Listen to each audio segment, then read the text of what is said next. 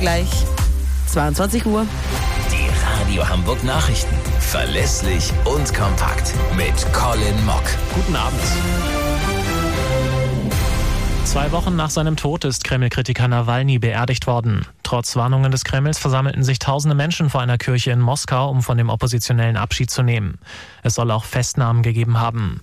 Zu Nawalnys Frau Julia und der Opposition in Russland generell sagte uns Russland-Experte Gerhard Mangot. Wenn Julia Nawalny jetzt im Ausland bleibt, glaube ich, wird sie keine große Schlagkraft entwickeln können in Russland. Und zudem, Putin hat in den letzten vier Jahren alle institutionellen und personellen Grundlagen der liberalen Opposition zerschlagen. Es ist ja nicht nur Alexei Nawalny in Haft gewesen. Viele andere sind ins Exil geflüchtet aus Angst um ihr Leben. Also da ist eine ziemliche Wüste hergestellt worden.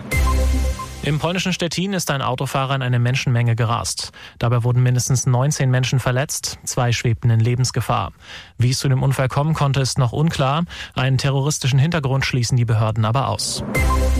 Ex-Wirecard-Vorstand Jan Marschalek soll jahrelang für russische Geheimdienste aktiv gewesen sein. Wie unter anderem der Spiegel berichtet, hatte der abgetauchte ehemalige Manager Kontakte zum russischen Militär und Inlandsgeheimdienst. Marschalek soll unter anderem dem Kreml missliebige Personen in Europa ausgespäht haben. Gegen ihn liegt außerdem ein Haftbefehl in Deutschland unter anderem wegen Betrugs im Zuge der Wirecard-Insolvenz vor.